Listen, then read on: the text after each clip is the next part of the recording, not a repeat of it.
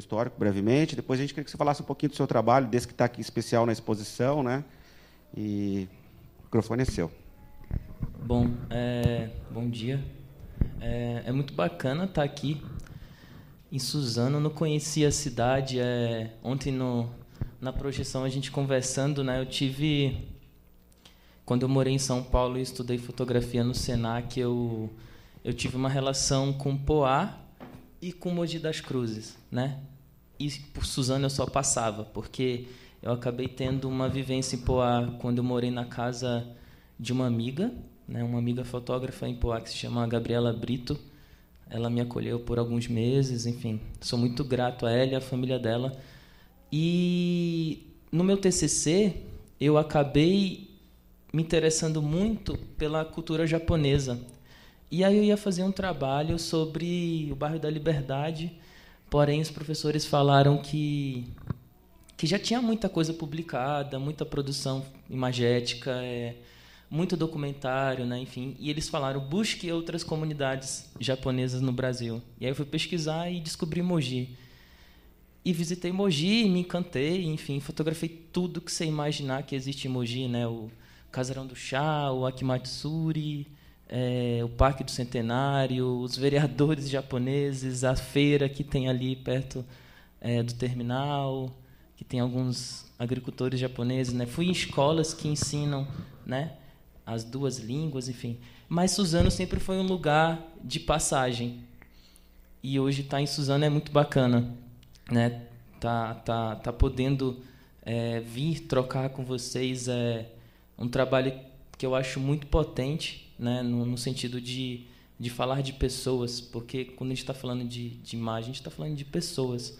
Né? A gente está falando da nossa vivência e da experiência que a gente teve com outros seres, com outros territórios, é, enfim, com, né, com outras comunidades. Mas, sendo breve, é, eu acabo me interessando pela fotografia na minha eu acho que na minha adolescência, ali na minha pré-adolescência, sempre cresci é, vendo minha família fotografando em casa. Né? Minha mãe era uma pessoa que fotografava muito as festas de casa, aniversário, jantares, é, Natal, tudo que você imaginar. Ela gostava muito de registrar. E logo, isso ainda era um período analógico. Né? E aí, eu não podia pegar aquele equipamento, não podia manusear aquele equipamento, porque a, câmera fotográfica na época é, era um objeto valiosíssimo no sentido de a imagem ser cara, né? Então, logo uma criança não pode ficar fazendo foto no filme, porque, né, no pensamento dos meus pais, eu ia queimar as fotos, não ia, ou não ia fazer bem as fotos. Então não podia pegar aquilo era uma coisa distante. Estava na minha frente, mas era muito distante para mim, só que me atraía muito. E aí, ao longo dos anos, isso foi passando, e lá nós temos uma relação muito próxima com a Bolívia e o Peru. Né? A gente tem. A gente está em Porto Velho para ir para a Bolívia. A gente vai para a cidade de Guajará-Mirim, que é 400 quilômetros, em média 300 e pouco, 400 quilômetros atravessa o rio Guaporé e a gente já está na Bolívia. E na Bolívia tem um centro comercial ali, que é tipo esse centro comercial aqui no Paraguai, depois de Foz do Iguaçu e tal. Né, que as coisas são, são bem mais baratas e, e tudo mais. E minha mãe, observando esse, sobre esse interesse, ela acaba é, comprando uma câmera para mim de surpresa, sim, né? Ela compra uma câmera na Bolívia para mim eu, eu sempre gosto de falar sobre essa questão, sobre esse, esse, esse acontecimento, porque é, é, é muito interessante, porque ela compra uma câmera para mim achando que era uma câmera fotográfica, mas ela acaba comprando uma câmera filmadora que era uma Sony falsa na época, né? Tinha logo Sony, mas era uma câmera falsa, né? De, sei lá, com um cartão de 256 mega, sabe? É, mas essa é a minha primeira câmera e eu tenho ela guardada até hoje, tenho um afeto com ela, né? É... E eu lembro que eu conseguia fazer fotografias com essa câmera. Uh... tinha uma função que, que registrava imagens ao invés de filme, né? Mesmo que era uma câmera de punho de filme, de filmar. Enfim, a partir daí é, a fotografia começa a, a me tomar ainda mais, cada vez mais. É, isso tinha lá meus meus 15, 16. E quando eu faço 18, me formo na escola, eu peço para os meus pais para me vir para São Paulo estudar fotografia e e há um, uma negação, né, no sentido de, de por conta de não ter familiares em São Paulo, por conta né, de condições financeiras, também eu não, não, não pude vir.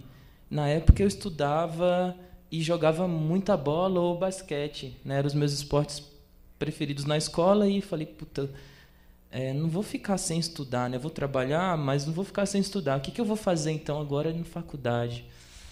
E lá a gente não tinha fotografia, a gente tinha cursos curtos, enfim. Né? Na época eu já tinha feito alguns cursos curtos com com Walter Costa, que é um cara que trabalha também com processo analógico, com Vank Carmo no Sesc, que é um fotógrafo de Belém muito bom. É, já tinha tido relação com Luiz Brito, que é um fotógrafo também é, que ainda até hoje fotografa em analógico e tem uma pesquisa sobre a, as queimadas em Rondônia de 20 a 30 anos, ele fotografa as queimadas, né? É, todos os anos, que é um processo que a gente tem lá, né? muito comum ainda, infelizmente. Depois de uns anos, eu tenho a felicidade de, de ser convidado pelo Brito, é, de passar por um processo de laboratório com ele, vivenciar uma revelação de um material dele de 20 anos, que vai acabar sendo é, vir uma exposição no, no museu é, do estado de Rondônia, né? ocupa um espaço legal. Uh, mas, enfim, eu vou estudar é, educação física por conta do esporte. E, na época, para mim, aquilo era tudo, né? porque a fotografia me existia, mas ela ainda era uma coisa de. de eu, eu, eu acho que eu posso dizer de brincadeira, não era sério ainda. Ela existia em mim, mas ela, ela era brincadeira. Mas eu gostava daquela brincadeira de verdade.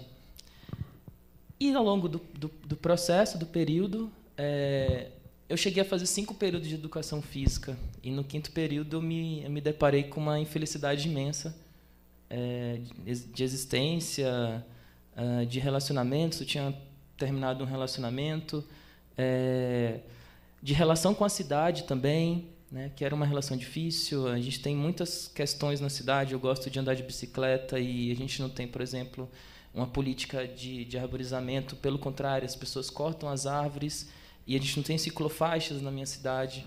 Né? Então, tem toda essa questão. A cidade é feita para os carros, para a individualização do ser. Né? É... E aí eu falei... E, nesse, e nesses cinco períodos eu acabei me tornando fotógrafo do meu curso né, de educação física. Então, todos os eventos, todos os jogos, todas as atividades, ah, o Gabriel vai fotografar. Não, chama o Gabriel que ele vai fotografar para gente. Né? Então, eu naturalmente tinha acabado virando, virando fotógrafo do meu curso. Eu falei, cara, que louco isso, que engraçado. É... Quer saber? Eu vou para São Paulo. Isso eu estava com 20, quase 21. A questão da internet não era tão forte ainda na época, é, porque tem muita coisa que você consegue ver pela estudar, lógico, não uma faculdade, mas uh, acessar o conhecimento através das redes hoje, né? Você queria vir por uma questão de fazer uma faculdade ou como é que é essa? É, aí como que isso começa a, a se tornar é, realidade na minha vida? A gente tinha internet, sim, mas eu lembro que ainda era internet de escada. Hoje eu tenho 29 anos. Então, se a gente pensar há oito anos atrás, com 20, quase 21, né? Obrigado, Gui. É... A gente tinha... Eu lembro que eu tinha um PC de mesa em casa, internet de escada, e era Orkut, né? Tempo de Orkut. E eu conheci uma fotógrafa que hoje... É trabalha comercialmente, a Fernanda Pires. É, ela me indicou um curso no Senac. E ela falou, Gabriel, dá para você vir, é possível é, você estudar fotografia aqui. É, porque o São Paulo ainda era um universo muito distante para mim na época. Né? Eu, no norte, com toda aquela distância geográfica, enfim, nunca tinha vindo para cá, não sabia como é que seriam as condições financeiras também aqui. Falei, como é que eu vou fazer, sabe? Então, essas questões. Uh, mas ela falou, cara, é possível, você pode tentar uma bolsa, é, morar num aluguel barato, porque eu não tenho familiares em São Paulo, até hoje não tenho. Então, é, eu falei, quer saber, vou arriscar e vou. Então, eu pedi demissão do meu trabalho, é, juntei uma graninha, tranquei meu curso, comprei uma passagem escondida dos meus pais, né? comprei a passagem só de ida, né? De vinda, então, Porto Velho e São Paulo. E vim fazer a prova do SENAC. E cheguei e fiquei de favor na casa de uma amiga, que é de Porto Velho, que na época estudava moda na Iambi Morumbi, a Júlia. E a Júlia me recebeu, era para ficar uma, duas semanas na, na, casa dela, eu fiquei dois meses, sabe, ajudando.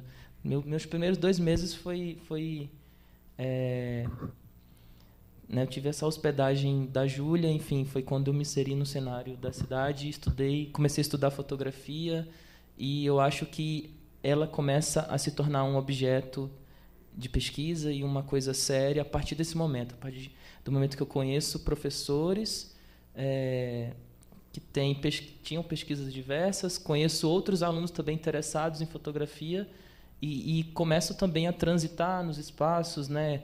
É, culturais da cidade, exposições em falas, em cursos ou workshops, e aí ela começa de fato a se tornar um, um, essa coisa séria. Deixou de ser brincadeira nesse momento quando você veio para São Paulo, é isso? Isso. Mas, mas quando eu vim para estudar fotografia em São Paulo, eu ainda vinha com essas questões, né? Que eu gosto de fotografia, mas o que que ela, que que ela será para mim lá, né? Entendi. Ainda tinha todas essas questões. Deixa, vamos, vamos falar um pouquinho do seu trabalho, do, do que está aqui na, na, exposição, né? E como é que, é, concluindo né, a, sua, a sua chegada na fotografia, mas como é que você chegou é, a esse trabalho que ele veio para cá, para a exposição, né? Aliás, ontem está é, tá falando uma coisa muito legal para a gente, os bastidores, lá na projeção, que você estava em Rondônia, viu o material do primeiro Farofa, e aí enviou-se o material. Fala um pouquinho disso e já entra nessa questão do, do, do, do projeto que veio uhum. para cá, que ganhou a convocatória, né? É, a gente pensar... A gente estava falando de, de, de muros, né? De barreiras ontem. E aí... A gente pensar que o Farofa, mesmo numa primeira edição, é um, um festival... Porque se você trabalha com fotografia hoje, se você pesquisa fotografia hoje no país e se você se sustenta disso, você vive disso, você está sabendo, você está conectado, você está ambientado no que acontece no país. Então, é, não importa se você esteja em Rondônia, se você esteja no Acre, ou se você esteja em Manaus, se você esteja lá em Passo Fundo, Porto Alegre, se você esteja é, em Sobral, no Ceará, você vai saber o que está acontecendo de festivais, de eventos, de exposições no Brasil, porque a gente sabe que, que essas, essas barreiras já foram rompidas e a rede faz a gente estar conectados, né?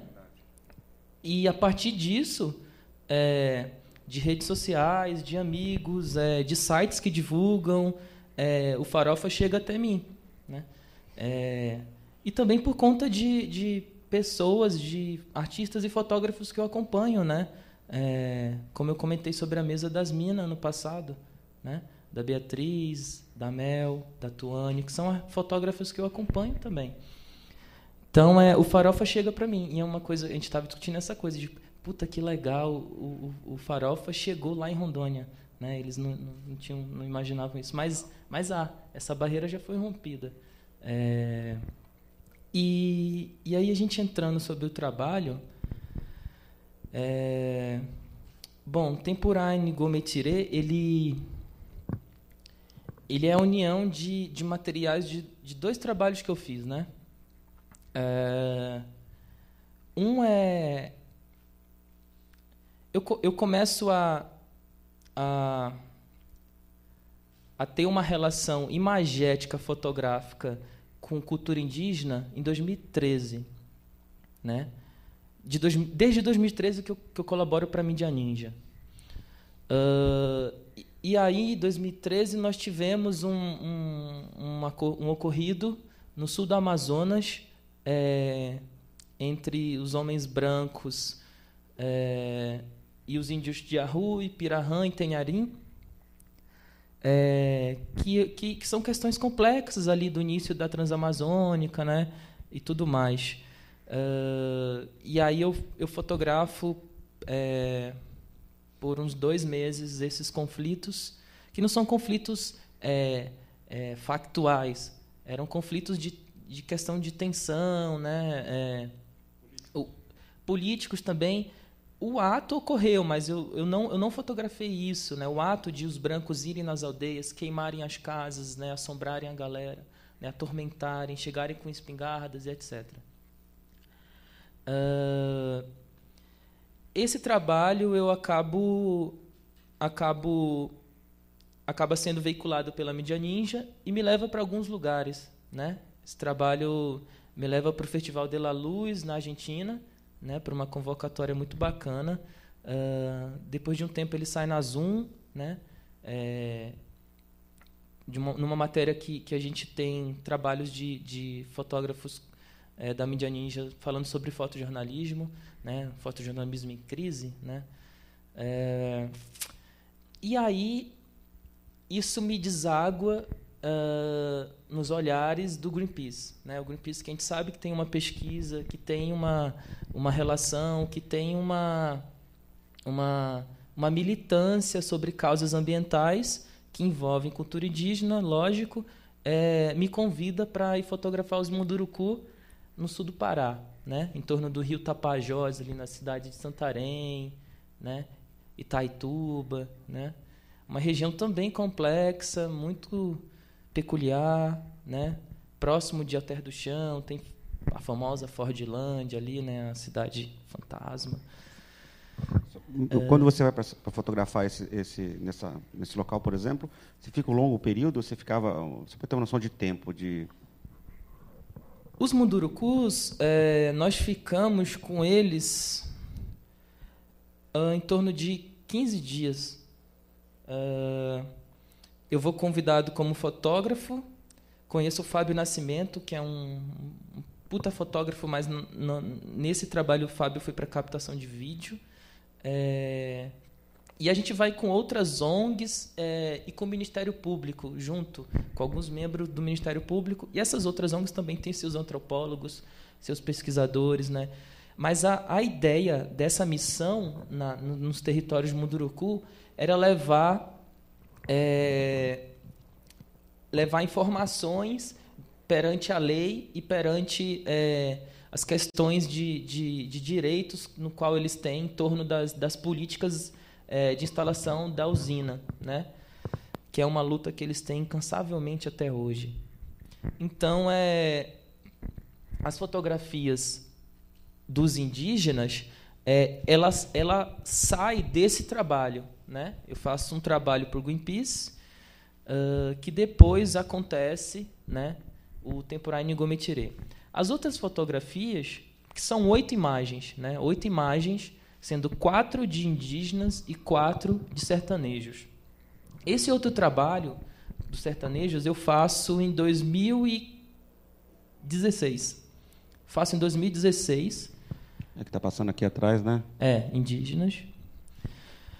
Esse outro trabalho eu faço em 2016 é, para uma outra ONG do Rio de Janeiro que se chama Entre Jovens, é, no qual eles iam fazer é, missões no, no, no, sertão pernambucano, numa cidade chamada Manari, uma cidade de 15 mil habitantes e uma cidade que tem também uma questão muito é, é, interessante no sentido de de ter. É, se a gente fala sertão, a gente já pensa em água. Né? Então, é, se a gente é, guardar essa palavra, essa palavra acho que é a chave desse trabalho. Né? Ela é o, o, o cerne. É...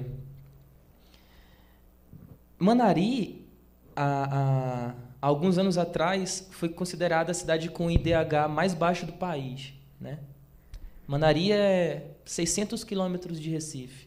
Né? Um, depois de Arco Verde, uma cidade mais conhecida que a gente tem, o famoso é a famosa quadrilha de Arco Verde, dizem que é uma das quadrilhas mais mais bonitas e interessantes do país.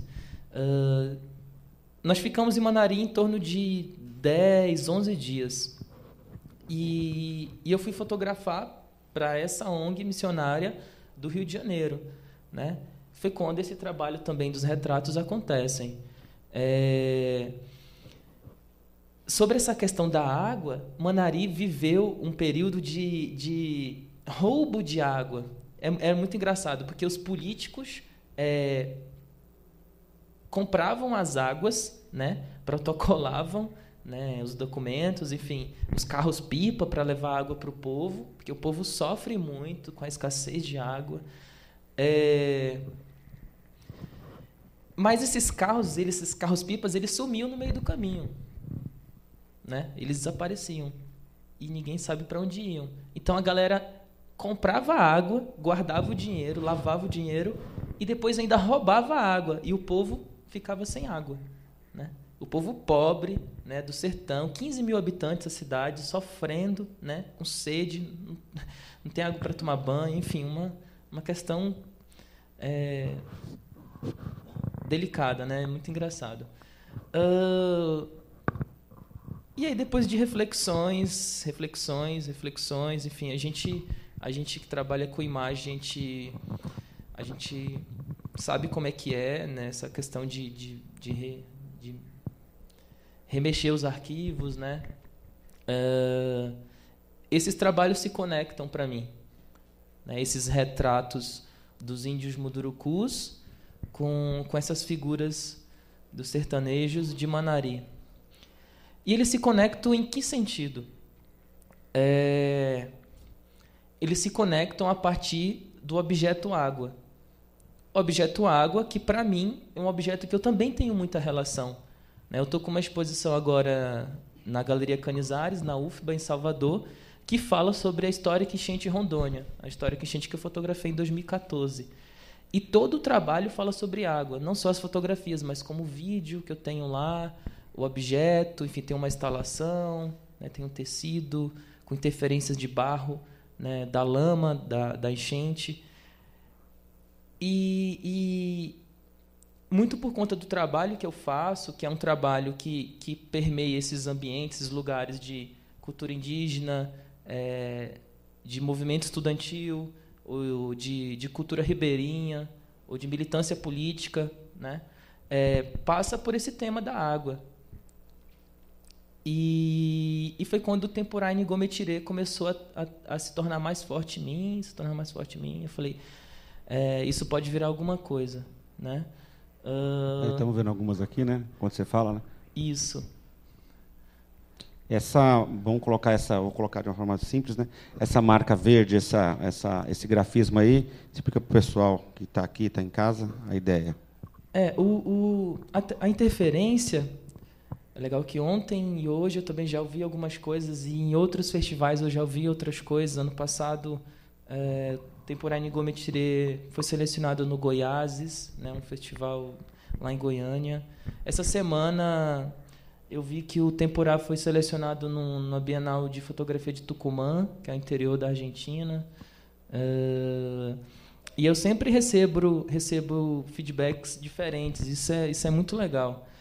Uh, ontem o João fez um outro comentário sobre o escorrimento, que já era uma leitura também que existia. As pessoas começam a observar coisas, né? Mas eu acho que, que a interferência ela se dá é, se dá a partir do momento também que, que porque eu graduo artes visuais, né? eu faço artes visuais na Federal de Rondônia e e a fotografia ela começa a virar um objeto de suporte para outras intervenções. Então, não só interferência gráfica, mas também colagem, mas também é costura, né? A fotografia começa também a se ampliar da parede, desse cubo branco e vai para o tecido, vai para a projeção, né? tem ido para o vídeo. Estou né? num momento muito interessado por videoarte. Uh... E essa interferência verde, ela se dá muito no, por uma questão simbólica para mim. Né? É... Ela é um princípio de cruz. Se a gente, se a gente observar, ela é um princípio de cruz Uhum, é, então ela tem essa relação com o sagrado, porque esses dois lugares têm relação com o sagrado. Né? O sertão, quem, quem tem relação, ou já teve alguma relação, alguma vivência no sertão, sabe que eles são extremamente devotos, independente do santo, independente da religião, são muito fiéis. E o, os indígenas ele tem uma relação com a natureza incrível, né? Incrível, né? É, a terra, a árvore, aquela árvore que é santa, né? O sol, o sol é o relógio deles. É... Então você tem ambi dois ambientes de, de, de, de energias fortes, né? potentes, que quando você chega, você sente. Uh, o João falou ontem que ele estava vendo verde, mas que na real ele via vermelho. Isso, isso é verde? É, mas também é vermelho. Né? E por que é vermelho? Se a gente pensa em vermelho, a gente pensa em um escorrimento que nos leva à ideia, né, à questão do sangue. E aí, como, quando ele faz essa leitura, é, ele saca também coisas que eu estou querendo falar com o trabalho, né? Sobre essa questão do genocídio indígena que a gente tem até hoje, né? Uh, tem uma outra questão que aí é uma questão de escolha minha, é, de posicionamento, né? Esses corpos eles estão na vertical, eles estão é, as fotografias é, de certa forma estão um pouco em contra-plongé, assim. É, então leva essa imagem do, dos seres superiores, né? essa coisa do ser, porque eles são realmente seres grandes, né? eles são seres importantes, valiosos, enormes, né? Todos, todos que estão nessas imagens são seres extremamente potentes para mim. É... E essas intervenções elas começam pela cabeça, né? E a cabeça a gente pensar esse esse esse lugar, né? É... da inteligência, a inteligência desses dois lugares, porque é, a gente vai num, numa comunidade indígena, a gente fica deslumbrado com o quão, o quão eles são inteligentes. Né? A gente vai no sertão, eles conseguem sobreviver um ano inteiro sem chuva, sem água. Como é que consegue? A gente fica um dia sem água, a gente morre, sabe? A gente fica reclamando. E a galera consegue ficar um ano inteiro, sabe? Eu vi histórias de senhores, de pessoas que, que comem cacto, sabe? Eles, eles não tem o que comer, corta o cacto, coloca com a água é, do açude, que é uma água suja, panela com lenha, sal e comem cacto. Né? Porque não tem comida e também não tem água limpa. Então é.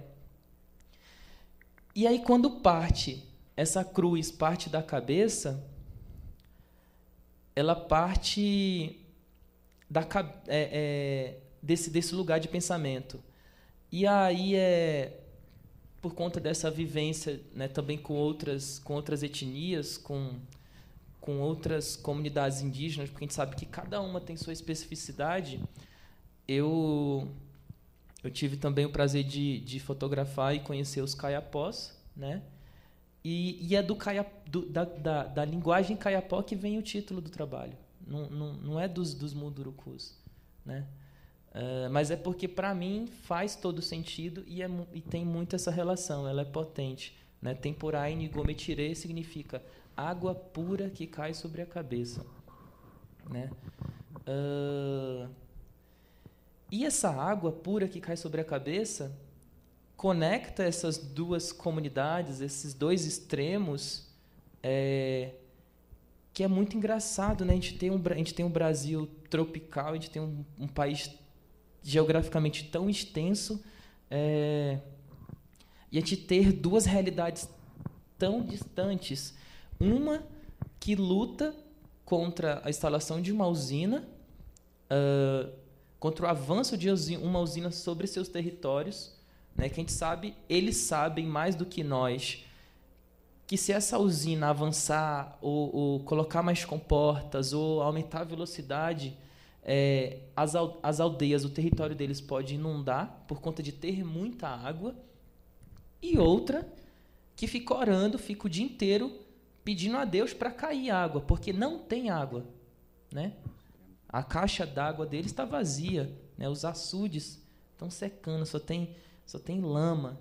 O, as vacas estão morrendo desidratadas, sabe? Então é o temporário Nigometire fala sobre isso sobre essa essa essa relação das águas, a relação desses dois povos, é, duas vivências que eu tive, que são vivências que acabam me conectando ao meu ser também, né, por conta de onde eu nasço, né, eu classe média, branco, que de início não me reconhecia como indígena. Eu sempre falo, eu me reconheço hoje como indígena porque eu nasço em Rondônia, cara, eu nasço no meio de índios. Como é que eu não sou indígena? Todos nós somos indígenas, entende? É... E hoje eu fotografo isso. Então eu assumo, de fato, né? É, mas também todos nós somos sertanejos, né? Todos nós somos eles. Então é o Temporâneo Gometire fala um pouco sobre isso. Curiosidade, é, todas são de é, na, foto na vertical, corpo inteiro, né? Retrato, retrato a gente tem muito uma quantidade grande de retratos que são meio corpo muitas vezes, né? Tem um porquê de você todos de corpo inteiro, vertical, bem cravadinho, né? É, é, nos dois, nas duas vivências que eu tive, é, eu produzi muito material, né? Produzi muito material uh, e eu acho que eu tenho, sim, outros retratos de outras pessoas, outros seres é, que são em plano americano. Devo ter. Me recordo até, acho que tenho sim. Uh, mas eu acho que a escolha de, de utilizar os retratos de corpo inteiro é, é, muito por uma questão não só estética, mas também de, de falar sobre eles. Né? O pé fala muito, nem sabe que o pé fala muito. O, o chão fala muito também, né? essa, essa areia, esse barro, essas informações que estão no chão. Uh, e eu acho que depois, refletindo, porque eu já estava pensando em usar esse vetor, né, com essa interferência gráfica ele encaixaria melhor em imagens que teriam um corpo inteiro, porque o vetor iniciaria na cabeça e terminaria nos pés. Então eu falei, eu vou utilizar um, uma questão padrão para me conseguir também trabalhar com esse vetor com mais liberdade. Eu acho que foi, foi a escolha do, das imagens de corpo inteiro parte daí. Assim. Legal, bacana. Legal, vamos, vamos abrir para pergunta, claro. que às vezes a gente tem uma pergunta de fora que dá uma alimentada na gente aqui. Olha lá, o Maurício já está levantando a mão lá. Tem um microfone para chegar lá? Pedrão, cadê o Pedrão?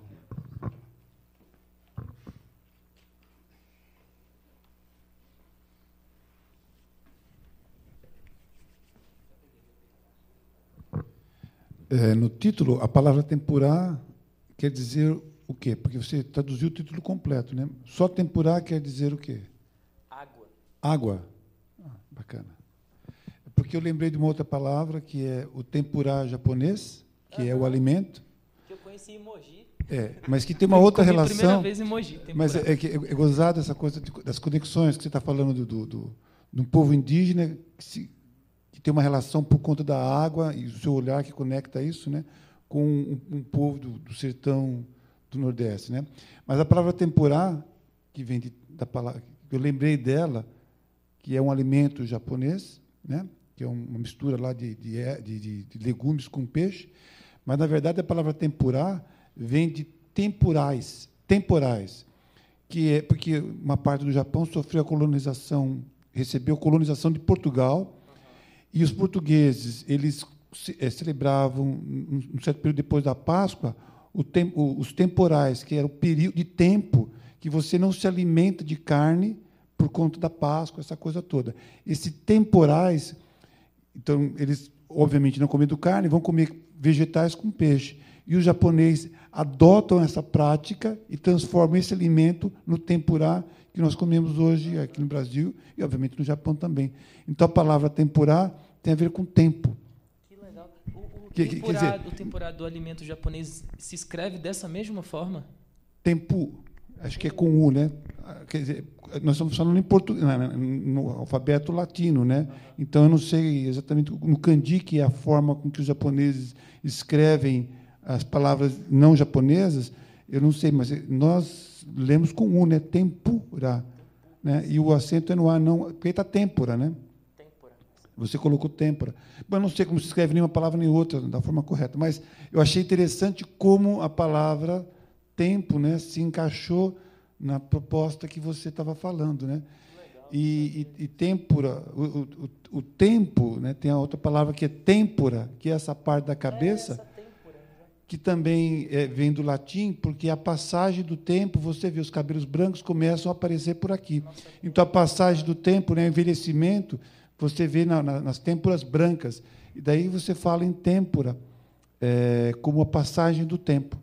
Né? Então, tem o, eu, é, eu várias acho, conexões é com essa palavra. Então. Né? Eu acho que é o inverso. Têmpora é a cabeça na tradução. Né? Inigometire, que é água pura que cai. Né? Então, é água pura que cai sobre a cabeça. Falado em, em caiapó é o inverso, e lido em português. Né? Ah, então. Tempura é cabeça, exatamente. Então, mas aí a, a, a, a, como é que se chama isso? A, coincidência, dos, porque são duas línguas totalmente distintas, é absolutamente incrível, né? Cabeça e têmpora, né? que são dois alfabetos, duas línguas completamente distintas que usam uma mesma palavra para representar a parte semelhante do corpo. Né? Muito interessante isso. Muito bacana. Parabéns pela exposição e pelo trabalho. Eu também tenho uma. É, quanto tempo você ficou trabalhando ou registrando essas imagens com essas, eles? Você diz a vivência Isso. ou essas imagens do, dessa série Não, só? a vivência. A vivência, Mundurucus é 14 dias, 15, por aí. Somando as viagens, né? Porque se a gente conta, acho que a viagem já é estar tá imerso, né? A gente já está conversando sobre. E os, os sertanejos de Manari, uh, 10 dias. 10, 11 dias. Deve ter aprendido muito com eles, com certeza. Ah, muito. 14 dias comendo farinha e peixe é, e fruta fresquinha. É sempre incrível. Sim. Obrigada. Imagina. Perguntas? Mais perguntas? Deixa eu aproveitar aqui que eu tô com o microfone, né? É, bicho, ontem a gente teve uma conversa legal, né? Um papo legal. Mas hoje você falando um pouco mais sobre isso e sobre até uma fala do Pedro agora há pouco. É, eu conheço o Pedro já há um bom tempo, né? O trabalho dele também, então eu sei que aquele trabalho que ele faz com os moradores e tudo mais, aquilo é muito bacana, ele atinge as pessoas, mas aquilo mexe muito com ele, assim, né? É uma coisa que ele faz é, quase como uma terapia, assim, né? É, você acha que esse trabalho que você faz, que para a gente é deslumbrante, a imagem, e passa muita, muita coisa, muita, muita força, né? Enfim, você acha que você aprende mais com eles ou, ou eles aprendem mais com você? Como que é essa troca é, que você, você passou dias lá com eles, né? Explica um pouquinho para a gente, para quem nunca conseguiu produzir algo assim, né? Como que é essa troca, essa vivência? É, você se planeja ou as coisas vão acontecendo? Como é, como é que é isso, cara? Esse processo todo, assim, isso é muito bacana, assim, para quem gosta de fotografia, né? Porque fotografia não é só o clique, né? O clique, a imagem depois concebida, eu acho que para mim é só uma cereja no bolo, até usando uma, uma coisa que o Magno costuma falar muito, né? Acho que é só o, o fim, né? É até o 880 do nosso amigo Castelano de ontem. Como é que é esse processo todo, cara? É, o mais interessante na fotografia é o processo, né? A imagem, ela, ela nos, nos, nos dá a oportunidade, nos torna oportuno de estar aqui, né? Falando desses seres, dessas pessoas que somos nós também. Uh, mas eu não ensino nada qualquer lugar que eu vou, eu aprendo. Eu estou aqui, estou aprendendo. Né? É, e quando eu estou com essas pessoas, eu aprendo muito mais. Né? Por isso que a moça comenta e, e comenta sorrindo. Né? Porque ela já entende que é incrível estar com eles. Né? Que é maravilhoso vivenciar é, o território deles, né? a energia deles estar imerso ali. É, com sertanejos é a mesma coisa, né? Ganhar uma melancia, uma fatia de uma melancia fresquinha plantada no sertão e comer uma melancia doce é maravilhoso, sabe? É, eu acho que, que em, todo lugar que eu vou e eu fotografo é, é sempre um processo de aprendizagem para mim, né? É, os meninos estavam perguntando para mim antes de começar sobre como que é minha abordagem, acho que é um pouco também dessa tua pergunta, né? Uh, Se falando de retratos, porque eu tenho uma, uma, uma linha muito é, de tentar ser invisível, de me esconder quanto mais. Acho que é muito comum para nós fotógrafos isso, né? Quanto mais a gente ficar invisível, é, mais a gente consegue as melhores fotos. Uh, mas é porque é diferente. Cultura indígena se fotografa de uma forma, sertanejos é outra relação, né? Os índios, por incrível que pareça, eles já sabem o que é uma câmera. E eles têm uma compreensão de direito de imagem enorme, enorme, absurdo, né? Porque eles são extremamente politizados já. O sertanejo tinha criança que nunca viu um equipamento desse, então pensava que eu estava com uma arma. Ela, isso é uma arma, mas tu né? Mas eles pensavam que era um, um objeto que eu ia machucar eles. Né? O que, que é isso? Né? Eles olhando para mim com aquele olhar, aquele olho grande, é, assustado. Quem é esse cara? Quem é esse, né, essa pessoa que está mirando o negócio para mim? Porque é, eles talvez nunca tinham visto uma câmera fotográfica, né? E eu tinha que então manter uma outra relação com eles, né? Como o rapaz comenta ali, é, seu nome? O Mauro, como o Mauro comentou também na roda ali, é, pelas pessoas mais velhas nós somos convidados para entrar em casa, mas pelas crianças há um estranhamento enorme, né? Há um estranhamento enorme porque elas não, não, não, não têm relação com a fotografia. Ou quando já conhecem o equipamento fotográfico, vem, aquele, vem uma câmera como um objeto muito distante ainda, como eu via quando eu era criança e via minha mãe fotografando em casa.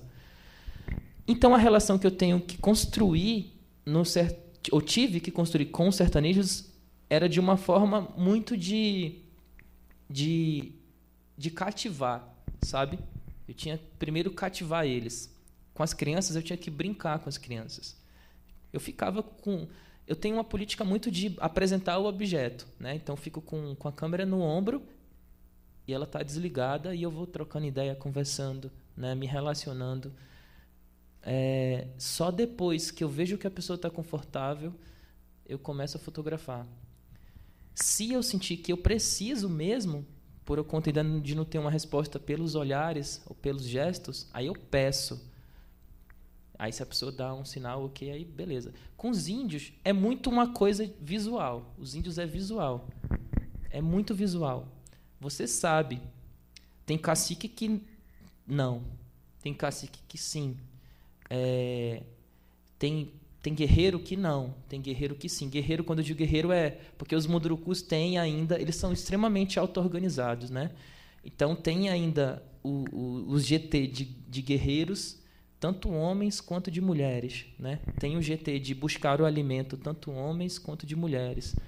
Há uma hierarquia, claro. Tem, tem a dinâmica da cozinha. Né? Hoje é um grupo de pessoas que vai fazer a comida. Amanhã é outro grupo de pessoas. Né? Eles são muito organizados. Hoje quem faz a limpeza é tal grupo. É, sabe? É, e eu ficava transitando entre esses grupos, essas pessoas, pegando carona na canoa, é, indo para a cozinha, fotografar o pessoal na cozinha, ficando andando entre as casas, às vezes pedia, batia em porta de casa e pedia para entrar, fazer umas fotos internas, aquela luz que entra pela janela. Uh, claro que tinha os, os, rituais deles, que aí nos rituais tem uma coisa de, de compreender também aquela etnia. Porque para uma etnia, um, um, um, tipo de ritual específico pode, pode ser fotografado. Para outra etnia, fotografar seria uma violação já. Então você tem que compreender cada território que você está. Né? Os mundurucus eram tranquilos, muito tranquilos. Não tive nenhuma negação, assim, nenhum, nenhuma situação de, de, de não poder fotografar, sabe?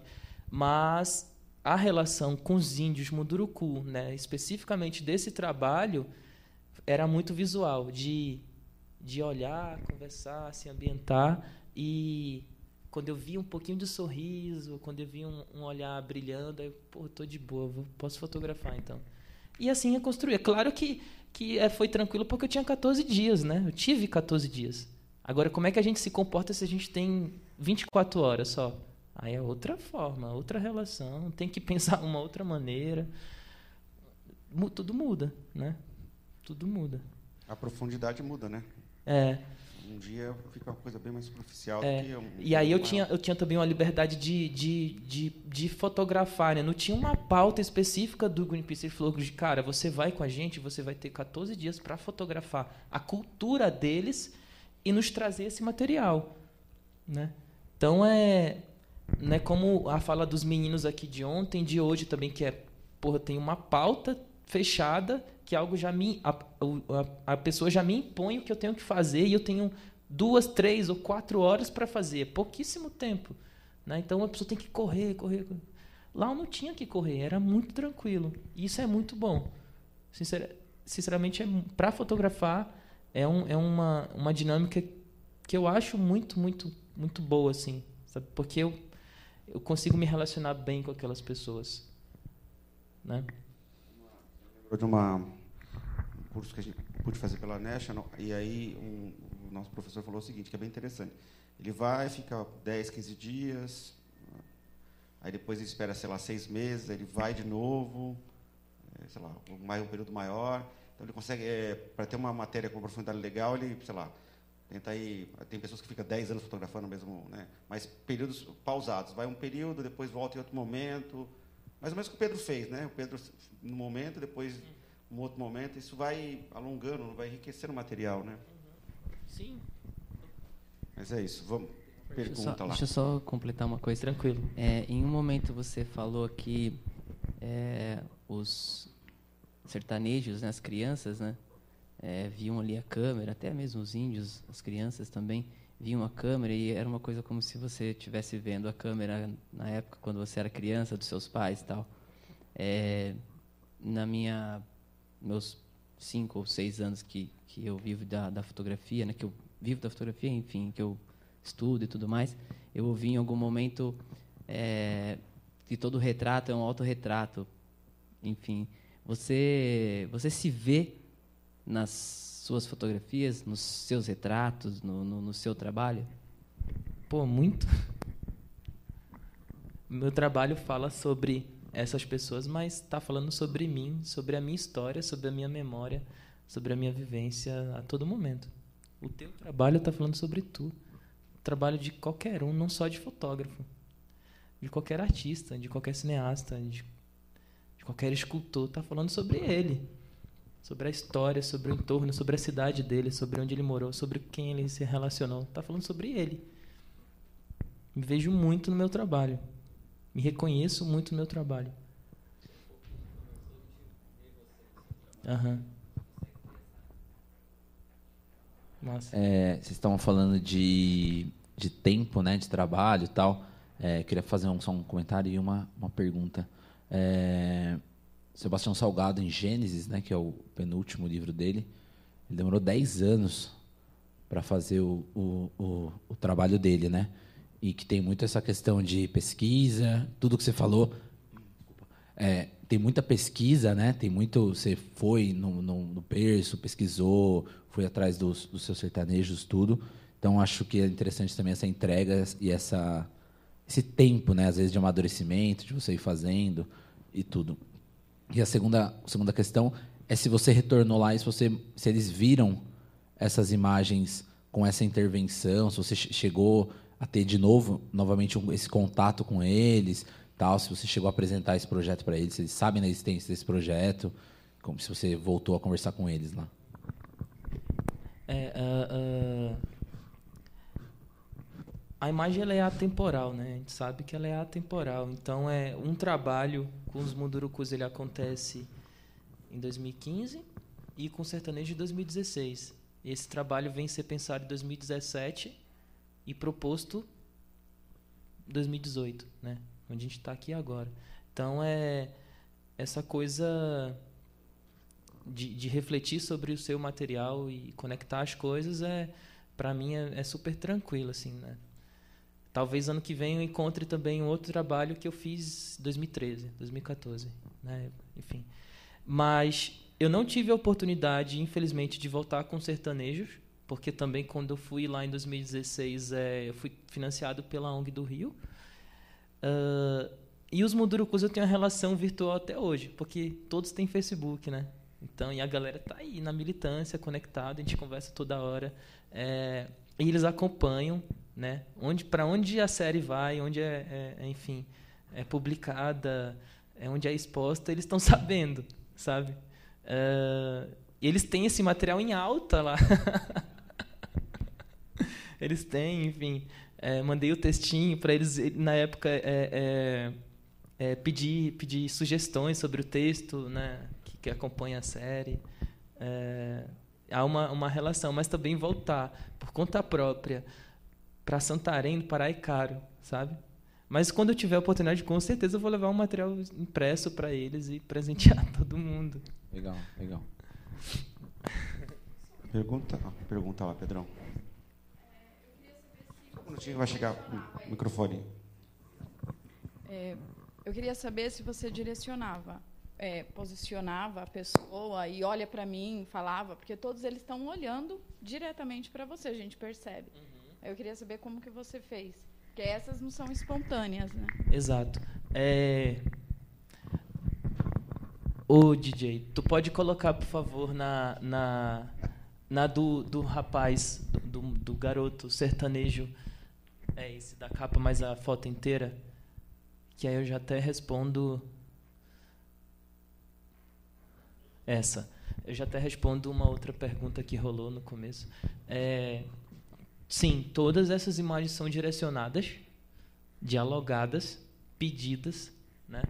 Uh, no sentido de, de na, com toda a naturalidade possível, principalmente com os índios, porque com os índios tem que ser natural, né?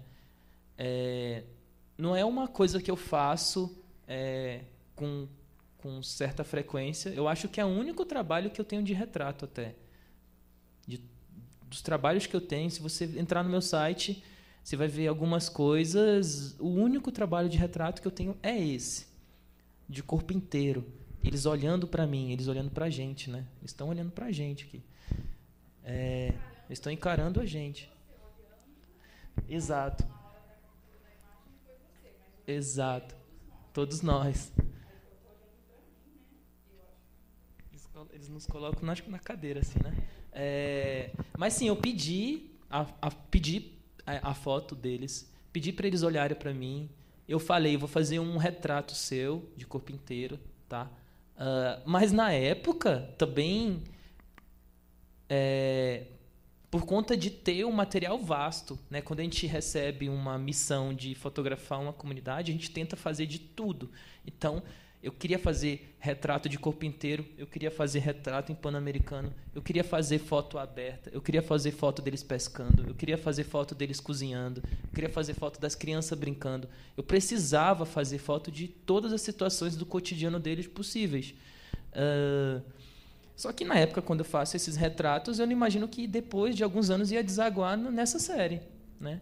que hoje está aqui, é, participando do Farofa. Mas, sim, é, todas as oito imagens, como as outras que eu fiz, tem outros retratos, mas não entraram na série, de outros índios e também de outras pessoas do sertão. Não entraram na série, pedi, pedi todas. Legal. Mais, mais perguntas aí? Vamos lá, caminhando para a última. É, você tinha dito que as crianças sertanejas nunca tinham tido contato com uma câmera. Algumas, né, no caso. Como foi para essas crianças, depois que a foto é tirada, elas chegaram a ver na câmera? Sim, tem algumas que, que se interessavam, é, outras que eu levava, né? Virava a câmera e mostrava. Uh, mas, cara, é muito louco, muito louco, porque é, elas não chegavam a chorar, mas elas se emocionavam quando se viam e, e mesmo se vendo, não sabiam que era aquilo, porque elas têm espelho em casa, né?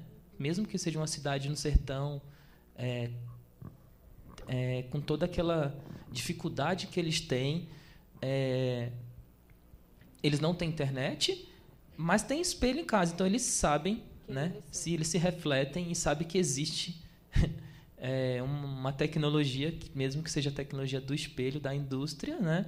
Que faz com que eles consigam se ver. Mas eles nunca tinham se visto num equipamento preto, grande, uhum. entende? Que eu tinha apertado algo. Uh, mas isso são poucas também, não são todas, entende? Uhum. É, porque a maioria é, estudam, né? Eles se deslocam por muitos quilômetros é, e na escola eles aprendem tudo que você imaginar. Na escola eles têm acesso à internet, né? Lá na casa deles eles não têm celular nem internet nem, nem computador. É, então é um, é um número ainda muito pequeno de crianças e de pessoas que não conhecem equipamento. Uh, mas tem, isso que é engraçado. Eu também não sabia, com toda a minha ignorância, eu não sabia que eu ia chegar no sertão e falar: caramba, que, que doido. Tem gente que não conhece uma câmera fotográfica, sabe? E Mais tem. doido ainda são os índios conhecerem e terem é, consciência do direito de imagem, porque a gente Exato. imagina os índios como. Como eu posso dizer? É, eles.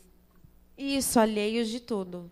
Sim, é, é, é, é, é, o, é o é esse nosso é esse pensamento é, ocidental, né, de, de, que os índios ainda estão é, é, de cocar, sabe, de arco e flecha. Assim como pergunto para mim às vezes se eu vivo no meio de onça, sabe?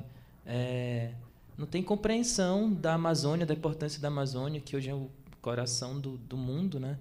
É, mas os índios são extremamente politizados, né? É, os índios são seres humanos. É, é, estão imersos já. E eles precisam se apropriar de fato da tecnologia para defender seus territórios, para denunciar. Pra, né, a gente tem é, cineastas indígenas que, que produzem dentro dos seus territórios, longas até. É, e isso é muito comum até. É, a gente poderia ampliar uma discussão para esse caminho, para esse lugar. Tecnologia, interferência, né, homem branco, né, que eles chamam de pariuate. Né, nós somos pariuate para eles, homens brancos. É, mas a gente estender muito também.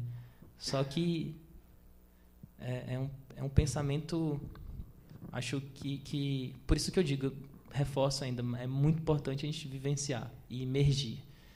E estar tá lá. Porque a experiência é incrível. Obrigada. Imagina. Legal. Bom, nosso tempo está estourado já, né, Pedrão? Queria agradecer imensamente você é, ter vindo. A gente até comentou, né? Será que o bicho vai vir, né? Acabou dando certo de você estar aqui com a gente. Então, para a gente foi um prazer, não? lá direto de Rondônia, poder falar da sua experiência, da, do seu trabalho. Ainda mais fiquei muito feliz de saber, né, que foi pensado, acabou no primeiro farofa. Por isso dá um orgulho enorme para nós, né? Então, sinal que estamos no caminho certo. A gente está bem no início ainda de um projeto, mas é é muito bom. Muito obrigado, viu? E queria chamar o Pedro e o Guilherme aqui para a gente. Valeu, valeu. É, obrigado, Quer falar Magno. coisa, fechar? É, obrigado ao Gui, ao, ao Pedro, a, a, toda a galera do Farofa. É muito, muito bacana estar aqui. A vocês que se dispuseram e estar aqui falando sobre fotografia nesse dia importante para a gente, né? Quando, quando o governo francês compra do, do, da guerra né, a patente lá em 1839, né? Sendo que vocês comentaram ainda agora, né? A gente tinha Talbot também, já fazendo experimentos. A gente tinha, claro, o Hércules aqui. Depois Boris Kossai vai pesquisar o Hércules, enfim. É, são nomes que é bom citar também, figuras importantes, mas, mas a gente tem quase 200 anos de história já é, discutindo isso, enfim, é, se encantando por isso é, e vivendo, respirando e produzindo e e mergulhando e se afogando nisso. Obrigado, valeu. Obrigado.